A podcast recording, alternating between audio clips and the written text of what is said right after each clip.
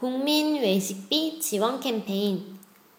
다가오는 연휴에 앞서 정부는 국민 외식비 지원 캠페인을 실시한다고 밝혔다.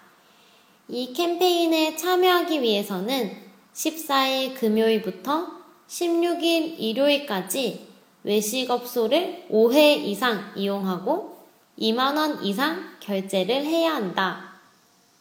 그렇게 되면 이후 여섯 번째 결제 금액에 대해 만원을 환급해주는 방식이다. 연휴 기간 동안 외식을 장려하여 경제 활성화를 기대하고 실시하는 캠페인인 만큼 국민의 적극적 참여가 중요하다.